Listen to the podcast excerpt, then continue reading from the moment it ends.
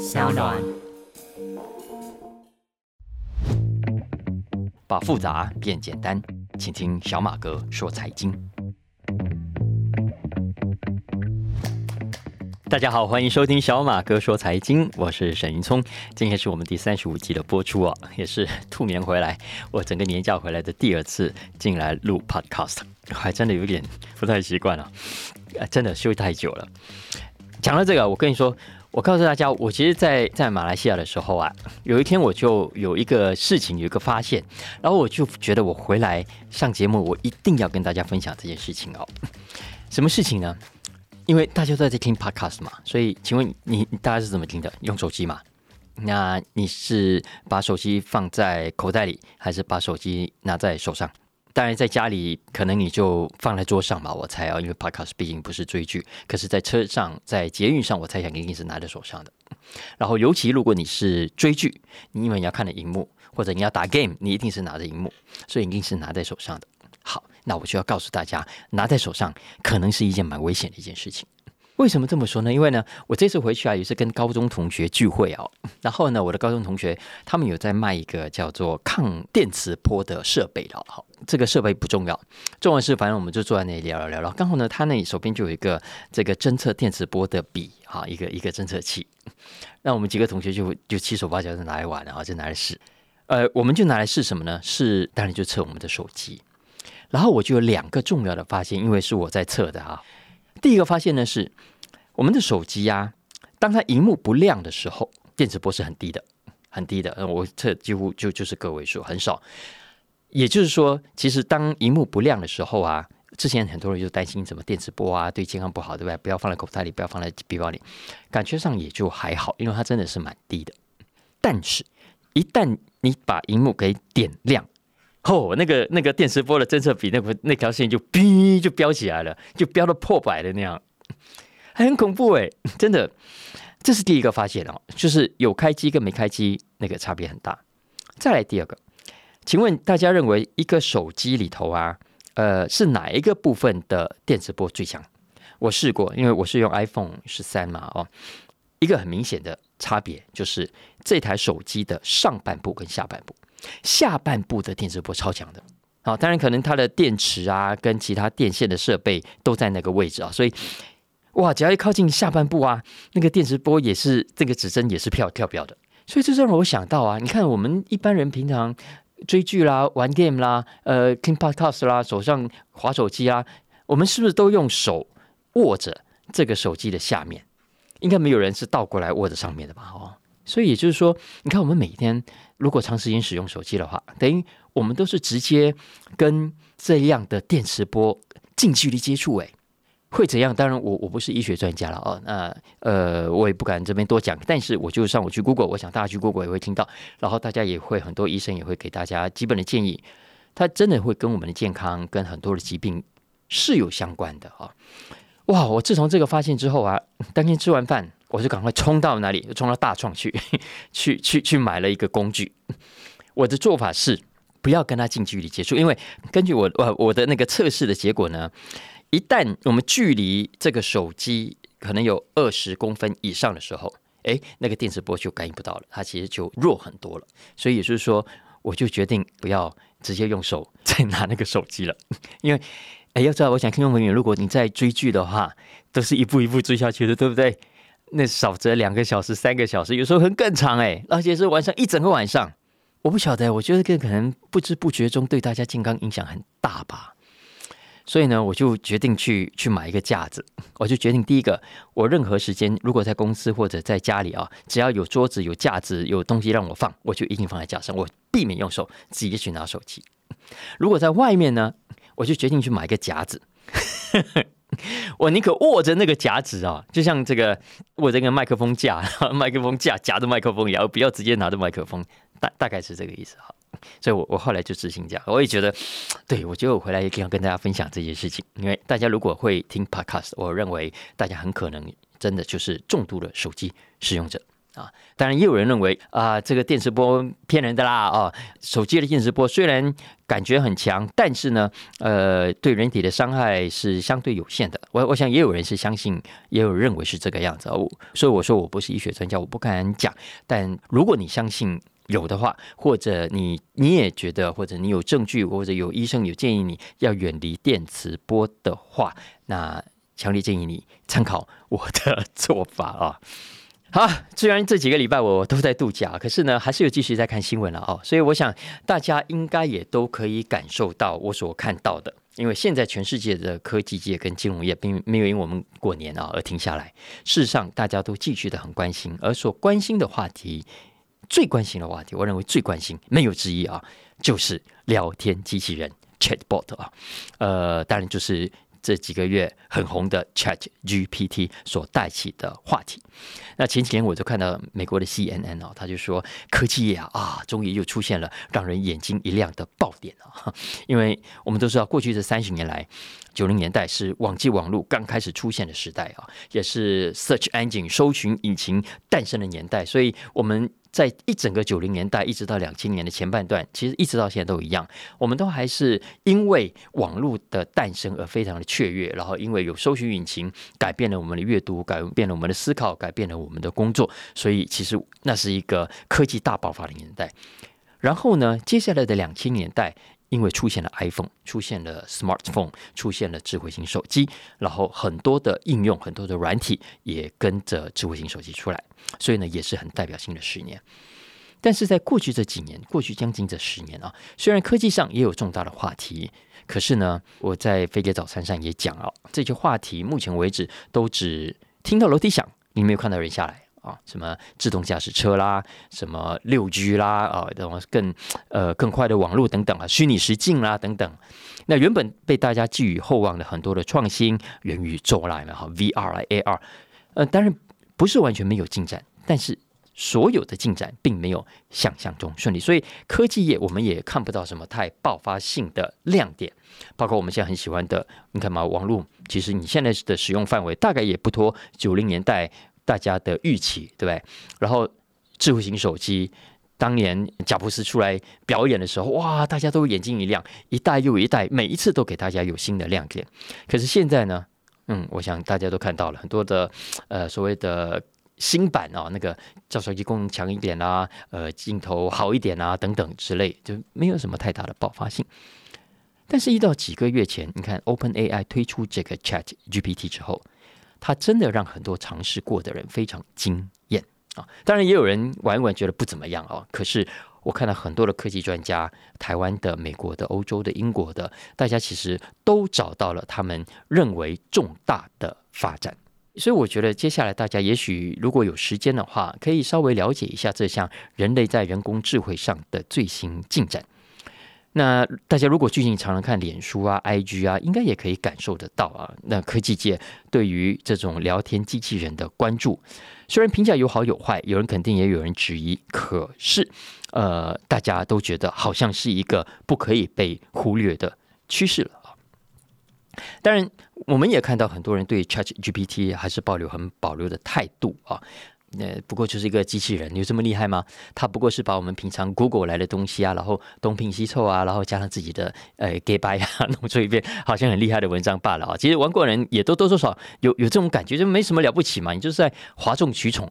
那既然你是哗众取宠，那你很可能在实际生活里面是派不上用场的，更不要说去威胁到 Google 啦，说什么改变到我们的网络习惯啊等等啊。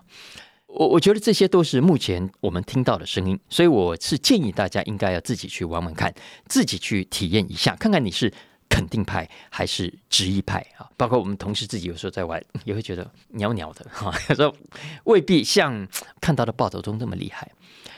但是我最近在微博上看了一篇文章啊，发表的人是大陆一个财经微博，叫做“知微”啊，知道的知，危险的危啊。诶，他们就大大肯定这款新款聊天机器人的未来。我在网络上看到台湾有很多网友分享这一篇啊，包括这个台大叶秉成教授，我看到他也转贴了这篇文章。因为呢，我们知道啊，微软公司 Microsoft，它在二月七号就宣布，它会在新版的 Bing 上面推出 Chat GPT 的功能。那因为知维的编辑部也受到了邀请，他成为试用者之一，所以呢，知维就决定试用一下，带着读者一起体验。结果据说了啊，他们自己在文章里面讲了，哇，不适用就罢了，一适用不得了。好，知伟认为对搜寻引擎来讲，已经是一种革命性的体验提升。啊，他们有没有夸大？我都说了，我们要自己去体会。可是我介绍一下这篇文章，知伟是怎么说的？他说说啊，他举了几个例子。他问这个 New Bin 啊，这个新款的这个 Bin 的一个很专业的问题。他说这个电子自旋对热容为什么没有贡献？结果发现 New Bing 呢，不但给了一段说明，而且还附上他在网络上帮你找到的有效的连接。你你可能觉得他是掰的，但是他会让你知道。他掰的不是没有依据，而依据就在这里。而他讲的内容啊，因为我不是专业，所以我没有办法判断。但根据知维说，答案是非常精准命中问题的，而且是有凭有据，会告诉你消息来源。再比方说，知伟这篇文章其实蛮长的啊，他就把他整个实验的过程告诉大家嘛。他就说，他也问这个 New Bin，今天有什么新的金融新闻啊？他据说他所呃提供的新闻也是最新。最有效的答案。接着，知伟还请他提供阿里巴巴的现金流折现啊，据说他给的答案也是很完整的啊。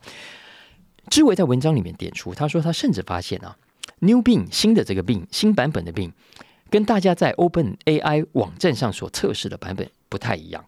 Open AI 网站上的这个 Chat GPT 有时候的回答还甚至是比较制式的、比较僵硬的。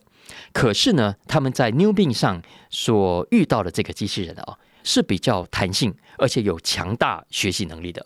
比方说，他会知道自己错了，然后会在下一次的答案里修正内容。如果你告诉他，哎，你这个答案可能是错的哦，呃，据说他不但会修正内容，甚至还会道歉，甚至还会给表情符号，很不可思议啊！我我也不晓得真的假的啊，但呃，知伟是这么说的。所以玩到最后啊，知伟的编辑认为。新版本的病强得一塌糊涂。我 quote 他的话哈，他认为他拥有和人类一样的思维去对话、去理解，而且呢还能够以人类永远无法超越的效率去查阅各种资料。虽然现在还有缺陷，但是未来前途光明啊！这是根据。中国大陆的微博之围的说法哈，我我知道一定还是会有多听众朋友是打很大的疑问的啊。其实我我也是一样的，真的，我身边很多专家也还是持非常保留的态度。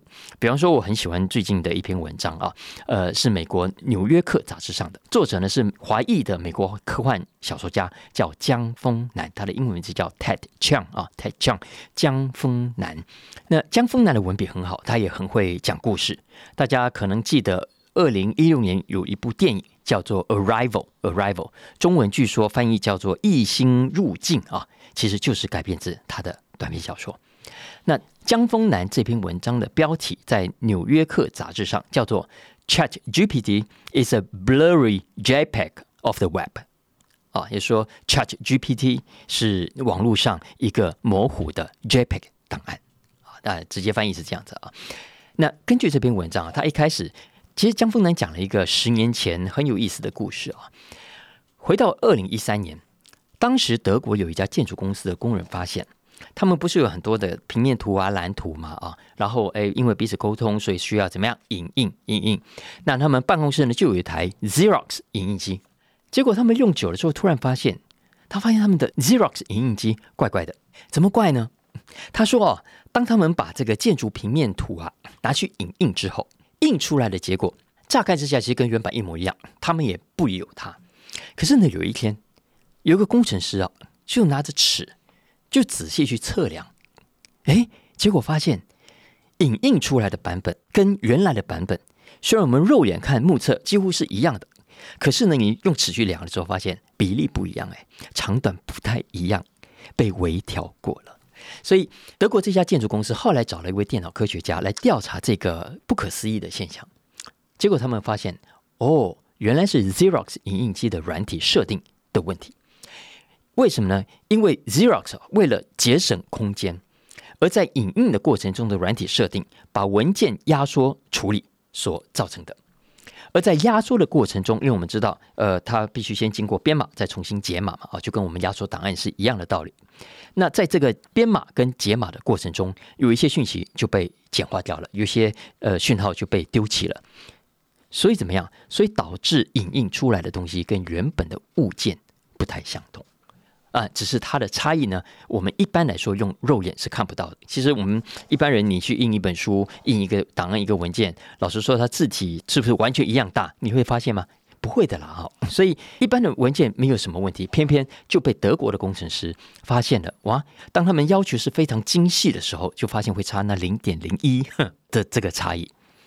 那这个其实有点像音乐了哈，你看，呃，M P 三啦，M P 四啊，呃，跟一般完整的音档比起来，我们一般的耳朵是听不出有有什么差异的啊。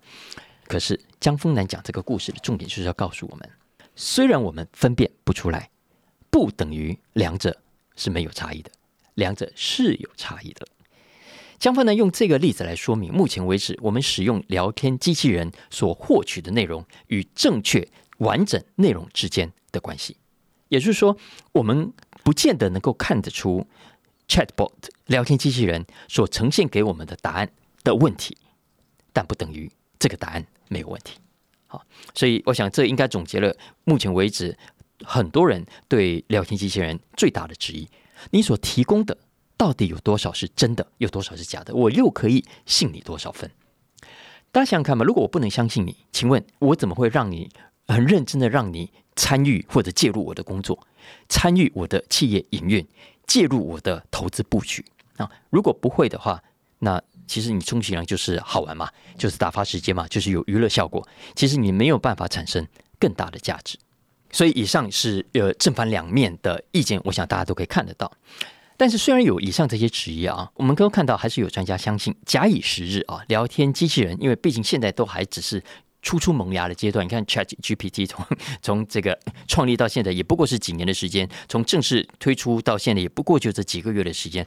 如果现在已经可以那么让人惊艳的话，那么给他多一点时间，难道你认为他没有能力承担更多的任务，取代更多的工作吗？是有科技专家是觉得非常乐观。或者该说悲观的啊，所以乐观的是对这个科技乐观，但是对于人类未来有一些工作、有一些任务、有一些机会是感到悲观的。比方说啊，比方说李开复先生他在几天前在他的 Facebook 上就贴了一篇文章，哇，这篇文章好几千个赞，好几千个分享哎。这篇文章的标题啊叫做 Chat GPT 引发失业恐慌？问号，然后。这二十种工作要避开啊！呃，这是李开复先生他的这篇文章的标题，这篇贴文的标题啊。那其实这个贴文是引用自他的作品，他的书叫《AI 新世界》，是从里面摘出来的。这一段主要是探讨可能未来被 AI 所取代的职业的特征。那他在这一篇文章里头。列出了呃十种哈呃他说名存实亡，就现在其实虽然还有这个工作存在，可是实际上已经完蛋了啊的工作，以及另外十种他说是外强中干，目前看起来好像很强，好像还是很抢手，其实已经没有价值了，而且呢是危机四伏的工作，呃总共二十种，那是哪二十种呢？首先，我们来看哈，他说的最危险的、已经名存实亡的工作，这十种是哪十种呢？我快速念一遍，好了，大家听听看啊。第一种叫电话行销员啊，就是打 call 的啊。呃，再来第二个是客户服务啊，他认为客户互动呢会随着 AI 应用的增加而让人的角色越来越少。再来是仓库的工人，因为我们现在知道，包括 Amazon 已经在实验大规模的实验啊，机器人手臂来取货跟拣货。第四，出纳和营运人员啊。第五呢是电话接线员。第六是出纳员跟收银员。其实现在出纳员跟收银已经被 ATM 跟自助转账跟网络取代很多了啊。那李开复先生认为这种工作早就已经名存实亡了。再来是素食店员。好，最近去过麦当劳吧？好，就会知道，呃，未来据说所有的这些素食店都会变成那个样子。再来是洗碗工，啊，洗洗碗的工人。再来是生产线的质检员、品质检查员，最后是快递人员。因为现在呃，无人飞机啦，呃，这个小机器人啊，都可以取代快递人员了。啊，这是李开复先生在书里面所列出的十种名存实亡的工作。那另外十种呢，是叫外强中干、危机四伏的工作，看上去像是金饭碗，实际上已经不值钱了。哪十种呢？我觉得这个比较是白领工作者要注意的啊。他说，第一类叫销售与市场研究。啊，他说这种工作看上去很复杂，很难被取代。但是呢，研究这件事情啊，未来在聊天机器人。就如果我们刚刚举的例子是成立的话，那么它可以扮演很大很大的角色。我们一般的人恐怕未必能够做的比 AI 好。这就像最近我们新闻已经都看到，有人就让这个 AI 新的聊天机器人去参加律师考试啦，参加 MBA 考试啦，参加这个证照考试啦等等。哎，据说都可以过关呢。未来你要求 AI 去帮你做研究，然后它就可以完成很完整、很很很有效、很有价值的研究的话，做市场研究的人可能就麻烦了。再来第二是保险理赔员啊，他说呢，因为通常保险理赔员需要处理大量的一般性的金钱上的线索啊，那为了要妥善处理每一笔的索赔，他们当然要怎么样？保险公司不会轻易付钱的啦，所以他们会仔细检查大量的资料，去对应各种因素。他说啊。以目前的人力的状况，保险公司也只能随机抽查或者自动接受比较小额的索赔要求。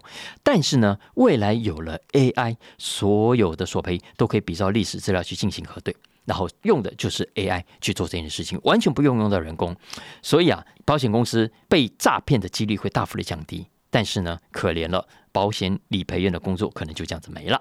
啊，这是第二种，再来是保安人员，再来是卡车司机，再来是消费者贷款受理人，再来是财经和体育记者。哇，这个这个几乎可以确定啊！现在，呃，我我我真的我看到《华尔街日报》、彭彭博、呃，《金融时报》等等啊，我告诉大家，他们里面都已经在在在实验机器人写作 AI 写作了，只是你在外面不一定看得出来。他们里头有一些文章，现在已经不是人在写了，尤其一般的日常 daily 的市场行情啊，呃，期货。行情啦，商品的，行情等等，已经不再需要人工的记者，这个很资深的记者来做这么简单的事情，他们都用机器人在做了。再来，呃，记账员与财务分析师，再来是，诶，有点好玩，水果采摘者，摘水果的人。嗯，当然，这个部分农业上的工作的科技化早就行之有年，但是呢，因为根据李开复先生说啊，他说这个拖拉机驾驶啦、播种啦、除草、监测、水果摘等等，因为工资低又违反人体工学，本来就不是一种理想的工作。好，想做的人本来就不多，所以美国很多的农场都是用外劳啊。其实台湾很多农地的工作也都是用很廉价的劳工来做，或者真的没有办法，只能代代农田的老农来做啊。一一般年轻人是不太喜欢做这种辛苦的工作，所以这样的工作慢慢的也会被 AI 所取代。再来是专业的投资人员，诶，这个我觉得是以后有机会我想跟刚好的谈谈的问题啊，因为现在投资市场的各种讯息这么多，本来就不是我们一般人用人力的方式有能力去理解的。相反的，它可能正是未来可以借助 AI 的地方，呃，可以把全世界金融市场的变化，每一档股票每一秒钟的变化都做最新的分析跟解读，然后为你。做做出投资决策的建议啊，我觉得这是未来非常有可能发生的一件事情。再来是放射科医师，诶，放射科医师啊，这个其实我相信他指的主要是在美国吧啊，因为呃，他是说其实 AI 取代的职位不只限于低收入的工作。他说在纽约的放射科医师啊，平均年收入是四十七万美元。他说，他常常把这个医生当例子来说明，因为很多人都不相信这样的职业会被取代。可是呢，他说他曾经看过几个 AI 科学家演示了、演练的怎么样用 AI 技术来呃通过 X 光啦、MRI 啦或者是 CT 来诊断特定类型的癌症，而且诊断的表现呢已经达到人工水准了。呃，好了，以上这十种，大家可以到脸书上去找李开复先生的这篇文章来看，或者呃，去找一本他的《AI 新世界》这个书里面来看啊。呃，我相信会给大家很多的启发的。但整体来说，我们不见得要同意一定是这几种啊。我我觉得大家甚至可以发挥自己想象力，应该还会有更多工作，如果顺着李开复先生这个逻辑，一定会被取代的。啊，接下来的问题是啊，我们该怎么办呢？在讲怎么办之前，我我想稍微再回头带着大家呃回顾一下啊。我们现在对 AI 对聊天机器人开始担心了，对不对？如果你听完我们以上的分析，那那我觉得你在担心之前，先放下你的担心，我们回头看一看，在这之前的机器人。啊，也就是说还没有 AI 的机器人，但或者加上一些简单 AI 的机器人，其实从机器人诞生的那一刻开始，已经有很多的所谓趋势专家啦、财经专家在预测，完蛋了，你们这些工人，完蛋了，你们这些在工厂的蓝领工人，有了机器人出来，企业哪里还需要你们？OK，未来当自动化越普及的时候，也就是蓝领工作者的丧钟的响起，你再也找不到这样的工作了。还记得吧？啊，嗯，其中关于这个论点最有名的一个调查是二零一三年牛津大学的经济学家所发布的一份报告。这份报告在台湾当年也很多媒体大幅度的在讨论啊。为什么？因为非常的吓人。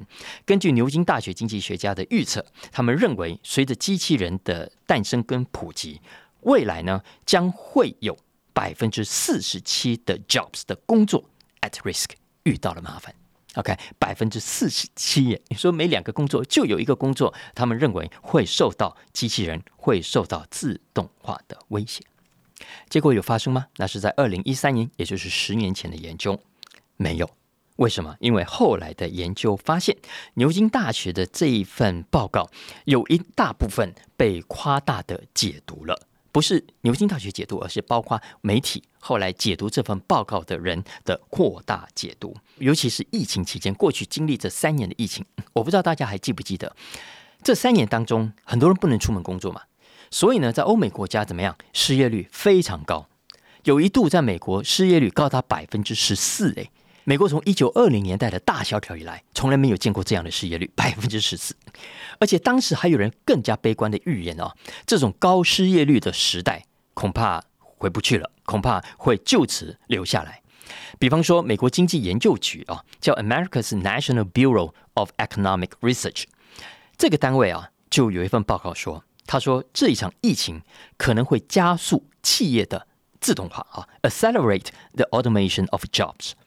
然后，国际货币基金也有一篇 paper，他们担心当疫情过去之后，会有更多的企业哦，我不想再用人力了，你们走了就走吧，我接下来会改用机器人，会改用自动化设备，再也不会回头去聘请员工。结果呢，也同样没有发生。相反的，在这三年之后的今天，我们看看过去这几个月的美国所公布的景气数字跟经济数据，大家就可以看到，随着企业更自动化随着机器人更普遍的被使用，美国缺工的现象越严重。当然，看到各种的数据，也有人认为，特别是低技术的劳力工作啊，就是低技能的，就是洗碗啊、洗衣服这一类，就算没有消失，他的薪资也会越来越差啊。为什么？因为太容易被取代了。结果呢？结果这个预测至少到目前为止也没有。发生。根据目前为止的证据显示，美国低阶工作，它在疫情后的薪资反而是成长最快的。为什么？因为更没有人要做，更需要人手啊。呃，当然这一切都还在变化之中。只是要告诉大家的是，到目前为止，我们可以确定，先前那些非常忧虑、非常 worry，机器人会杀了我们的未来，会毁了我们的未来，会毁了我们的工作的预测，其实并没有发生啊。尤其最近啊。法国跟英国的经济学家就共同发表了另外一份 paper，就针对刚刚讲的这个话题提出了他们新的见解。他们认为啊，企业自动化的直接效果可能不是减少员工，而是相反的增加员工的雇佣。啊，怎么说呢？我举个例子来说，耶鲁大学啊曾经去分析从一九七八年到二零一七年的日本制造业，结果他们发现了，在日本的制造业啊，每一千个工人。当中，如果他们工厂增加一个机器人，OK，最后会导致什么呢？导致这家工厂的员工人数增加百分之二点二。啊，也就是说，当工厂聘用越多的机器人，当工厂的自动化程度越高，这一家工厂它的规模越大，他们所需要、他们所雇佣的人数也越多，而不是越少。而且不是只有日本，韩国也是。韩国银行啊，Bank of Korea。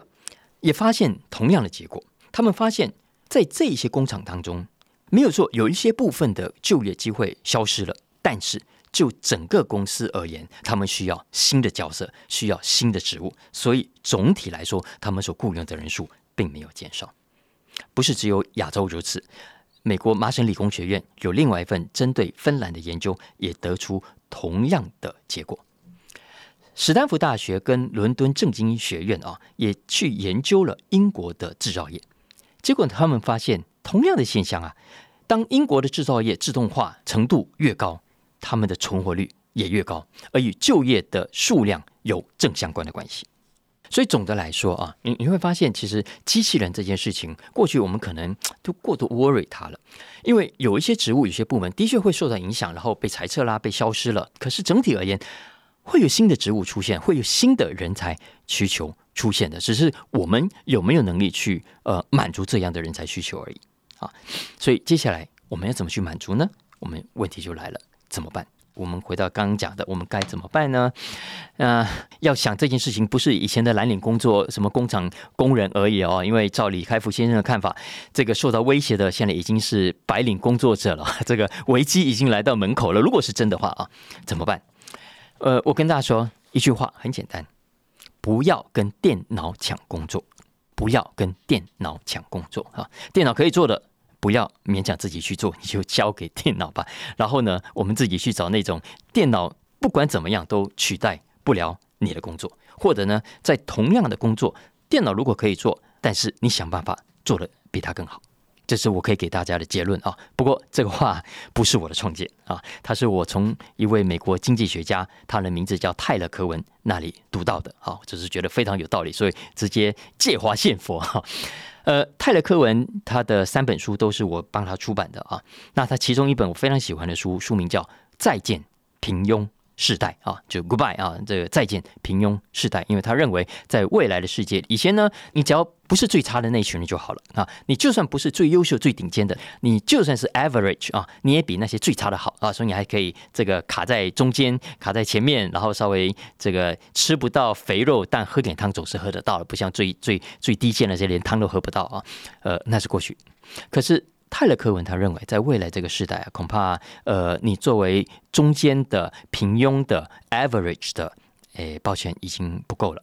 因为未来的科技，未来科技会把所有的人分成两种，一种呢是会掌握机器的人，另一种可能高达百分之八十五，他说是不会掌握机器，会反过来被机器掌握的人。而未来的科技呢，会让企业面临两条路。泰勒·科文说。要么你停滞，要么不断成长。OK，那些懂得与时俱进、懂得运用科技的企业，它会不断的遇到好机会，然后不断的成长。相反的，那些排斥科技的啦，啊，他们渐渐的就会失去了活力。这是企业。那劳工其实也是啊。他说，未来的劳工会走向两种不同的命运啊。所以以后跟工作有关的关键问题是，呃，你要去想了哈，你的工作。跟呃 AI 跟智慧型电脑，请问你去想想看，是互补的还是竞争的关系？也就是说，同样的工作，你跟智慧型电脑之间，你自己摸摸良心比比看，谁会做得更好？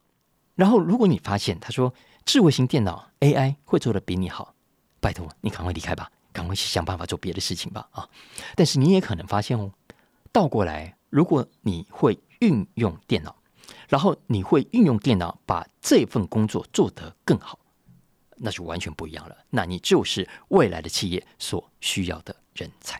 呃，上面讲的这些相关的研究跟证据啊，我会尽可能的整理出来，请同事把链接放到网络上，那大家可以看了之后，呃，分享、讨论跟思考啊。我的意思是说，我觉得面对各种的新科技啊，嗯，大家。不必非黑即白啊，不用看好就一直乐很乐观的说他就很棒很棒吧，然后看衰就完全对他不屑一顾啊。